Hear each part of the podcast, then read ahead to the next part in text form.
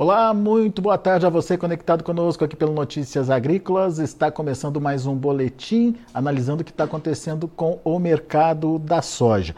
O dia foi negativo para a soja lá na Bolsa de Chicago, recuos próximos aí de 10 pontos nos principais vencimentos. Soja é, tem agora o 12 dólares como, ah, como resistência e não mais como suporte. E temos um novo piso a ser é, exercida aí pelo mercado e a gente vai entender nessa conversa que a gente vai ter agora com o Ginaldo de Souza lá do Grupo Laboro.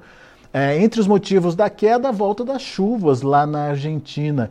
Ah, aliás, a gente, a partir de semana que vem, vai ter informações. Semana que vem não, a partir do dia 17 da próxima semana, a gente vai ter informação direto lá da Argentina, pois o Ginaldo e um grupo de produtores, consultores, enfim, e o Daniel Olive aqui do Notícias Agrícolas estarão por lá fazendo o tradicional Crop Tour pela Argentina.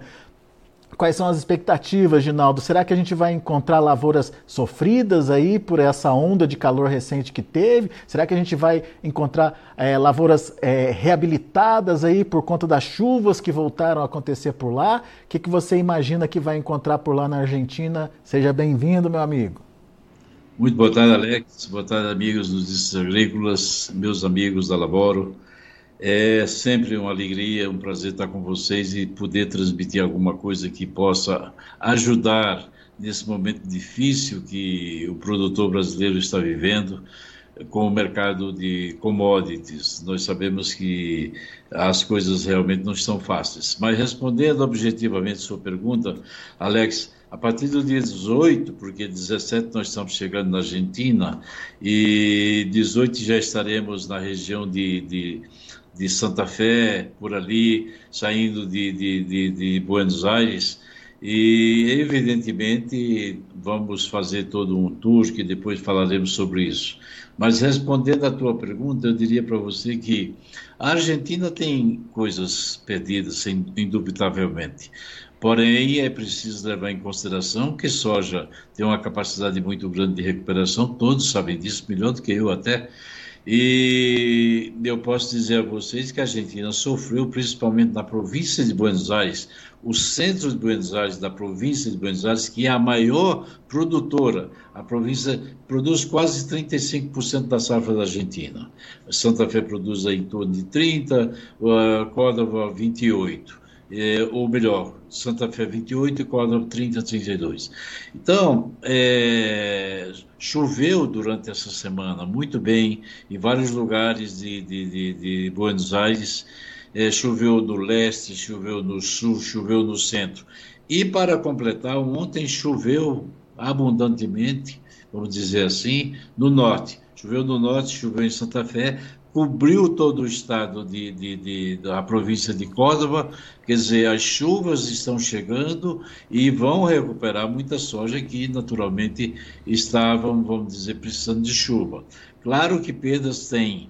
Nós vimos soja, vimos vários vídeos, várias coisas. Nós divulgamos muita coisa sobre milho, divulgamos sobre soja, que a soja realmente está precisando de chuva urgente, só que as chuvas estão chegando chegaram e, naturalmente, vão recuperar. É, a Argentina tem perda? Tem perda de quanto? Ah, não vamos exagerar, vamos começar com uma coisa mais tranquila, mais justa, mais certa, mais factível, vamos dizer assim, é, de uma perda de 5%, de uma safra de 50 milhões de toneladas, 51.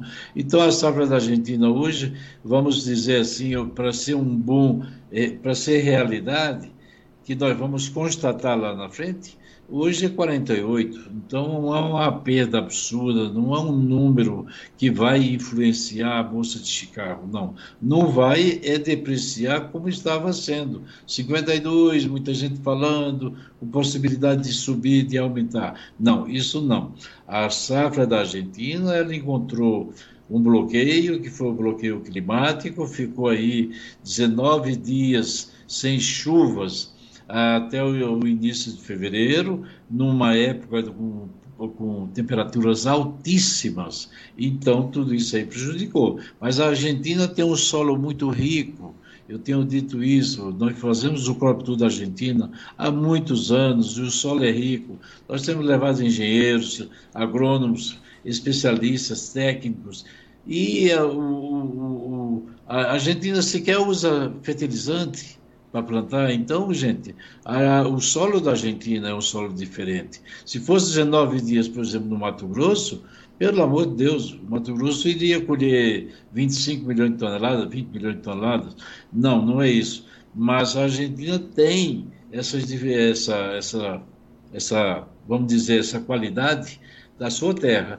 E as perdas da Argentina têm perdas, mas não são perdas que você possa dizer que vai mexer com o mercado. Alex, meus amigos. Muito bem. Agora, Ginaldo, vamos contar um pouquinho de como vai ser essa esse crop tour, né? O que, que vocês vão fazer, onde vocês vão estar, enfim, uh, qual a importância dessa visita uh, nas regiões produtoras da Argentina eh, para nós aqui no Brasil e o que, que vocês pretendem trazer de informação, Ginaldo? Muito bem, Alex. É muito importante porque a safra da Argentina está numa fase. Ela foi plantada, ela é sempre plantada atrás, em, uh, com um pouco de atraso em relação à safra brasileira. Eles estavam plantando soja no final de dezembro, começo de janeiro.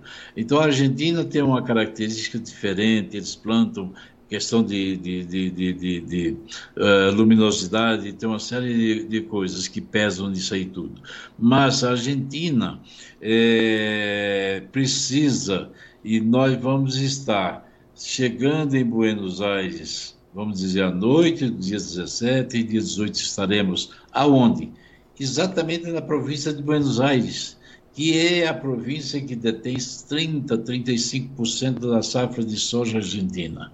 Então, a, mais importante. E nós vamos em direção ao norte, em direção a Santa Fé. Vamos passar por Santa Fé e vamos dormir acima de Santa Fé. Vamos andar 500 e poucos quilômetros, parando, olhando, medindo como está o solo, como o que é que perdeu, e vamos divulgando em loco. Então, quem estiver ligado na Laboro, Notícias Agrícolas, vai ter em boletins a toda hora. Nós vamos estar informando, porque a importância dessa safra é muito, é, é, é talvez até mais importante do que a do ano passado porque o Brasil tinha uma safra muito grande, a Argentina uma safra muito pequena. Esse ano é o contrário, o Brasil tem quebra na sua safra e a Argentina tem uma previsão de super safra. É, então nós vamos divulgando isso de manhã, de tarde, na hora do almoço, à tardinha. Então vamos a Santa Fé, vamos depois de Santa Fé. É, depois então nós vamos virar para o oeste e vamos sair de Santa Fé vamos à província de Córdoba, é, no dia seguinte, evidentemente. Córdoba, nós descemos, fazemos toda aquela parte lá, descemos pela por Vila Maria, inclusive onde vamos pernoitar. Vila Maria foi uma cidade que uma vez eu fazendo crop tour, é, em 1980, eu dormi lá e eu considerei que Vila Maria, naquela época, iria ser o centro da soja, vamos dizer, na Argentina. E, de fato, hoje a Vila Maria realmente é um grande centro, uma grande. É, é, é uma Ponta Grossa é uma, vamos dizer assim, falando com indústrias com, e com soja por tudo quanto é lado. Então, nós vamos sair de, de, de, de, de Córdoba, descendo em, em direção ao sul, evidentemente, e vamos dormir em Santa Maria. De Santa Maria, no dia seguinte, nós vamos onde? Nós vamos descer toda a província de Córdoba, vamos entrar em La Pampa e vamos dormir na região próximo a General General eu me lembro, não me lembro o nome do general, tem porque lá tem tantos generais. Nós vamos dormir uhum. lá embaixo e no dia seguinte nós vamos dar a volta, vamos passar toda aquela parte, vamos dizer, oeste de La Pampa, leste de La Pampa, vamos subindo numa transversal e vamos voltar a, a Rosário e pernoitar em Rosário. Isso já é o quarto, quinto, o quarto dia para o quinto. E no, depois, no dia seguinte, nós vamos dali, passando por, por Pergamino, aquela região toda, vamos a Buenos Aires já na sexta-feira, no dia 23. 23. Só vamos voltar no dia 24. Então, é um crop tour é onde nós vamos percorrer vamos dizer, a grande área de soja e milho e vamos estar divulgando em loco tudo o que está acontecendo. E nós seremos o espelho para vocês, para dizer para vocês exatamente o que está acontecendo com a safra argentina, sem tirar nem pôr. Nosso interesse é transmitir a realidade, transmitir fatos concretos, não inventados. Chegar lá e filmar uma lavoura que está em péssima condição, que é só uma pontinha, não, não, não interessa. Podemos passar ali, verificar, ver e vamos fazer uma média e vamos divulgar, evidentemente, no final, uma previsão da nossa, da, da, da safra da Argentina. Mas é um tour muito importante, porque nós estamos num grupo de cinco pessoas, onde tem técnicos, tem pessoas que conhecem, pessoas habilitadas, pessoas que sabem o que estamos fazendo, é, medindo é, questões de quando o que todo mundo sabe, quantos metros é, quantas plantas tem por metro linear, quantas plantas tem por metro quadrado, como é que está o solo, a umidade do solo, quantas vagens tem por pé, quantas, vamos dizer, quantas sementes, quantos grãos tem por vagem e fazer o cálculo para poder divulgar, porque se você não fizer os cálculos, o resto é chutômetro. Muita gente que está fazendo as previsões aqui no Brasil, não foi visitar sequer uma lavoura, está fazendo, fazendo no chutômetro. Claro que hoje você tem sites que medem a deficiência hídrica, isso, aquilo, e faz uma aproximação, mas muita gente está no chutômetro. Então, nós queremos transmitir ipsilíteres o que está acontecendo lá. Muito bom. Então fica o convite para você que está conectado com a gente no Notícias Agrícolas a partir então do dia 18 de fevereiro, informações ao vivo e direto lá da Argentina com o nosso Crop Tour uh, Notícias Agrícolas Laboro, uh, trazendo todas as informações como o Ginaldo bem descreveu aqui para a gente. Muito bom, Ginaldo. Vamos entender esse mercado então agora, porque foi um dia negativo hoje, hoje em Chicago e eu falei que um dos motivos teria sido a volta das chuvas lá na Argentina. Falei certo, Ginaldo? O que mais aconteceu para esse mercado ficar falou, negativo? Falou hein? certo, o, o, Alex, mas também, também é, a ausência da demanda. Os chineses estão de férias, na realidade, desde ontem eles já estão ausentes desde 19 de novembro, de, de dezembro. Eles tiveram agora, no final de janeiro, um dia lá que eles compraram tico-tico e nada mais. Então, automaticamente, Chicago o, o sente, é, os fundos estão muito, muito vendidos. Se você olhar hoje a posição dos fundos, mais de 600 mil contratos vendidos é, na Bolsa de Chicago entre soja, milho, trigo, óleo e farelo. Ah, é um absurdo. Eles estão com mais de 250 mil contratos de trigo, mais de 100 mil contratos de soja, farelo, óleo, bem vendidos. Então, é, é, os fundos é um perigo. Olha, gente, gente, eu quero ser honesto. Eu tenho aí 50 anos de mercado 50 anos de mercado. Comecei a minha vida dentro de uma Bung e acabei terminando dentro de uma Bung porque indiretamente a Ceval virou Bung. Então, passei por Cagil, inclusive, é, e, e, assumi e sempre num cargo em cargos de direção. Fui diretor comercial, é, que era na época era uma espécie de vice-presidente da Bung. Então, eu quero dizer para vocês, com toda sinceridade, Vamos olhar com carinho, porque a posição dos fundos é uma posição muito, muito perigosa. É, os fundos não querem deixar a soja subir, vão estar vendendo. Hoje eles venderam por causa das chuvas. Venderam por quê? Por causa da ausência. Aí você tem um impacto negativo. O mercado cai 10 centavos, tá? o trigo subiu 10, ajustou positivo, mas a soja e o milho caíram.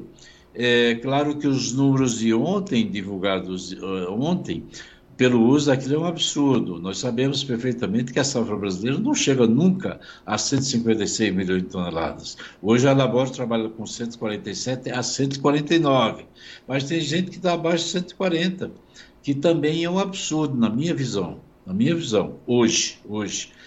Depende do clima daqui para frente. Então, os preços hoje cederam. É, essa, ontem a Conab fez um ajuste que eu diria reparador, porque no último de janeiro ela tinha, tinha foi muito negativa, mas foi, não, foi, não foi, vamos dizer, realista, e ontem ela procurou vir mais um pouco para a realidade. Mas o USA não fez o dever de casa e ele não vai fazer, a gente já tinha falado sobre isso, que o USA não iria mudar mais do que 2, 3 milhões de toneladas mudou apenas um milhão de toneladas.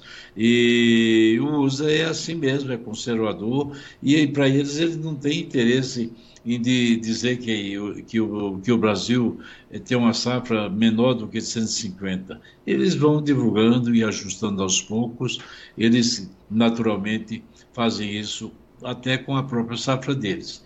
Então, o motivo que caiu hoje foi falta de demanda, chuvas na Argentina e os números do USA, que de certa forma foi negativo apesar da Condap ter sido positivo. É. Isso, essa, essa é a razão, Alex. Muito bom. Ginaldo, mas é, olhando para diante, né, o que, que a gente pode esperar? Uma continuidade dessas quedas? Já estamos perto de um fundo de poço? Enfim, qual que é a sua análise? A minha análise é fria e curta. Os mercados não têm razão para subir. É, né? Não tem. E olhem bem a posição dos fundos, que podem dar uma oportunidade de recuperação. Mas os preços têm uma tendência de 11,50 no maio e a gente tem que respeitar. Hoje a soja a 12 dólares virou resistência, não só psicológica, mas tecnicamente falando, a soja a 12 dólares hoje tem uma grande resistência. Não tem demanda. O porquê que está a soja caindo em Chicago? Falta de demanda. Né? Ou seja, tem oferta. Por que, que os prêmios não estão subindo? O que está acontecendo? Não tem demanda. Então você tem oferta, mas não tem demanda. Então uma influencia em CBOT e outra influencia nos prêmios. Eu não vejo que os prêmios vão continuar caindo fortemente, pelo contrário. Hoje saiu o prêmio para a soja março na faixa de 100 isso é, é, já teve a 130. Então, a, aos poucos vai se ajustando. E Chicago, naturalmente, vai caindo aos poucos. Um dia cai 2, 3, sobe 4, 5, depois cai um pouco. O produtor que não vendeu até agora, o que, que eu posso dizer? Lamentavelmente não vendeu, mas é, eu não sei quão melhor ele poderá vender no futuro. Nós temos uma coisa aí pela frente. Em março, final de março, começo de abril, começa a temporada da safra americana. Nós já temos o Fórum da Agrícola, agora, que vai ser divulgado pelos Estados Unidos, no final do mês. E depois, então, vai ser começar o plantio lá para o final de. Vamos falar de abril. Então, talvez se abra uma janela, uma oportunidade, eu estou falando de possível oportunidade com a safra americana. Aconteceu um problema.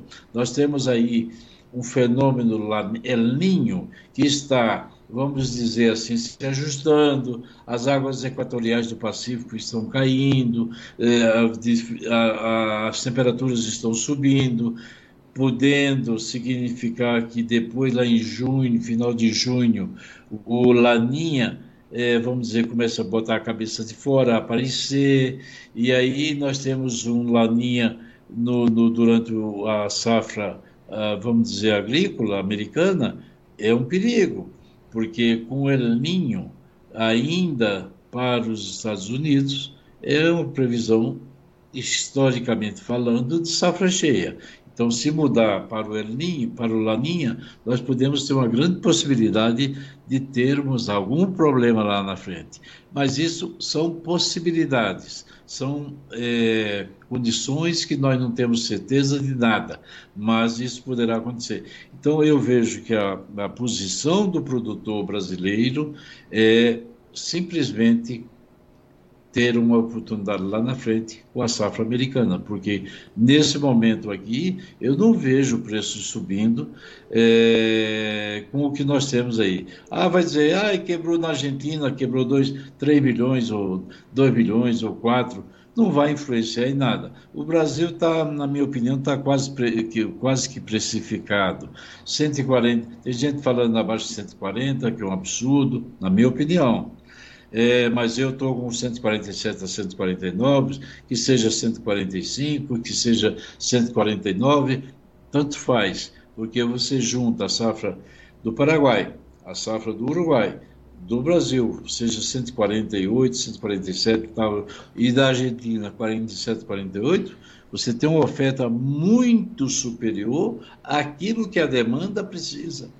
Então, na minha opinião, os preços não têm razão para subir, pelo menos por enquanto, a não ser que os Estados Unidos venham contribuir com os preços em CPOT.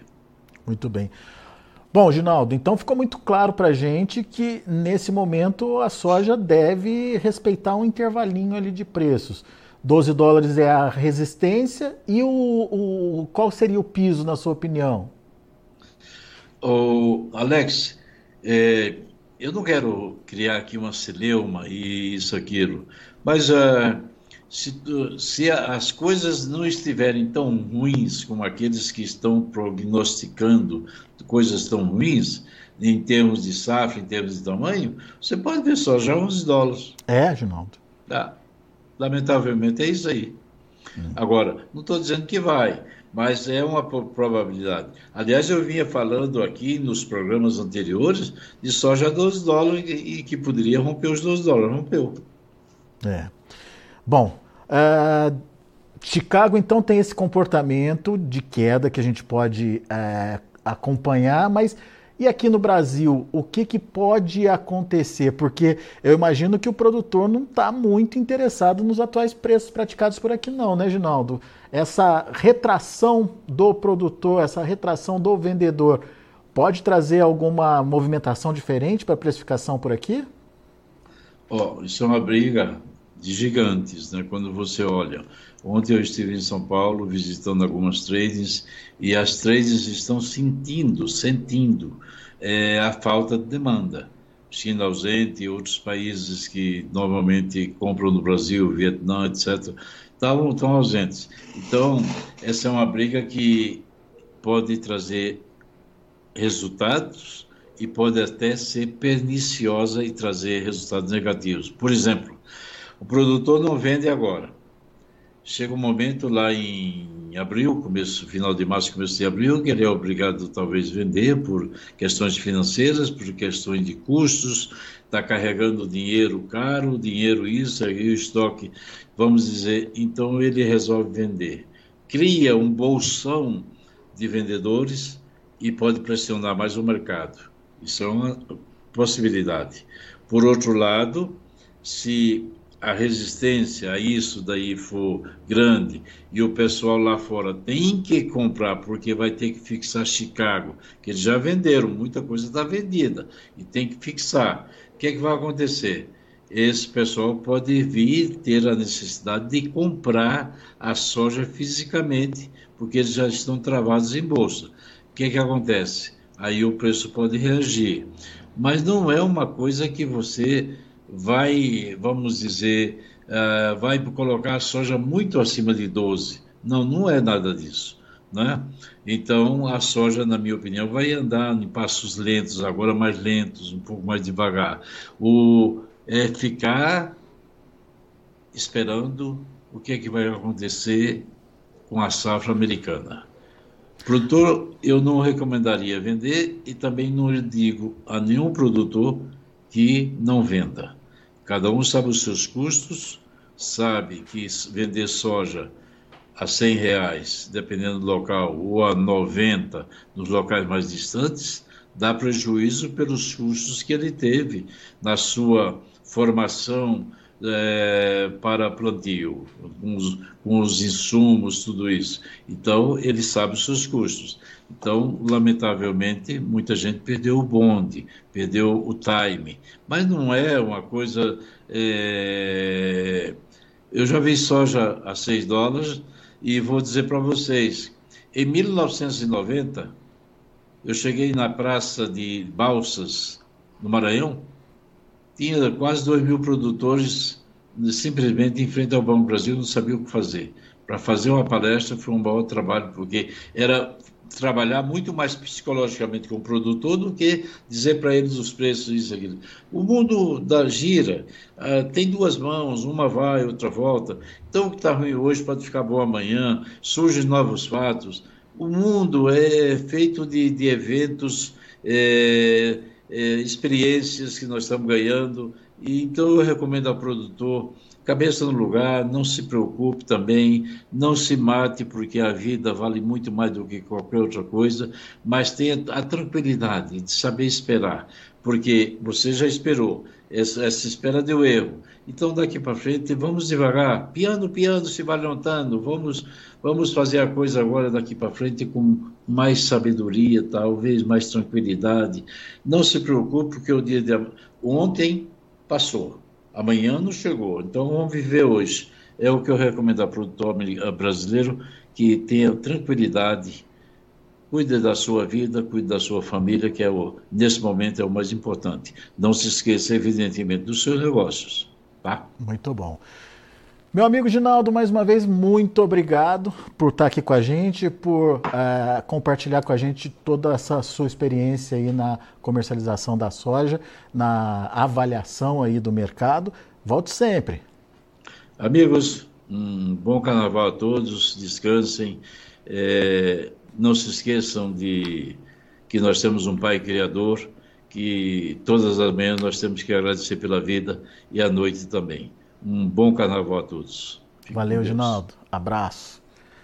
Tá aí, Ginaldo de Souza, Grupo Laboro aqui com a gente, uh, trazendo as informações do mercado. Segundo o Ginaldo, esse mercado negativo de hoje tem muito a ver com falta de demanda. A gente está vendo aí uma China fora do mercado já há algum tempo, segundo o Ginaldo, uh, mas em especial essa semana por conta lá de um feriado importante e a volta das chuvas na Argentina. Pode ter havido um comprometimento de potencial produtivo? Pode sim, mas de acordo com o Ginaldo, as plantas da soja se recuperam é, de forma é, bastante é, rápida e, portanto, a volta das chuvas e uma continuidade dessas chuvas pode ainda garantir uma boa safra na Argentina.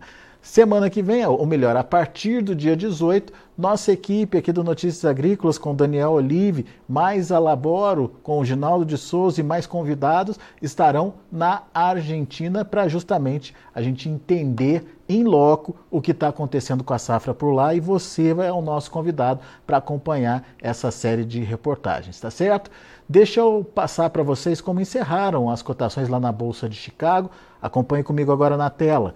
Março fechou a 11 dólares e 83 centes por bushel, perdeu 10 pontos. O maio 11,90, queda de 9 pontos mais 75. O julho 11,99, queda de 9 pontos e meio. Agosto 11,92, caindo 9 pontos mais 25. Temos o milho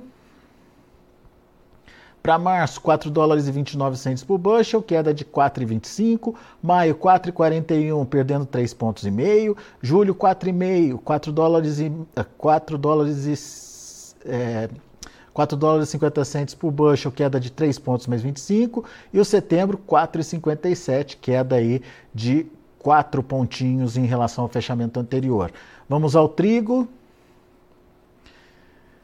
Trigo para março, 5,96, alta de 8 pontos mais 25. Maio, 5,99, é, alta de 5 pontos mais 25. O julho, 6 dólares e 1 cento por bushel, alta de 3 pontos mais 75. Setembro, 6 dólares e 8 centos por bushel, alta de 2 pontos mais 25. Trigo na contramão, encerrando de forma positiva lá na Bolsa de Chicago. Muito bem, são esses os números de finalização uh, dos negócios nesta sexta-feira lá na Bolsa de Chicago. A gente vai ficando por aqui. Agradeço muito a sua atenção e a sua audiência. Notícias agrícolas e informação agro relevante e conectada.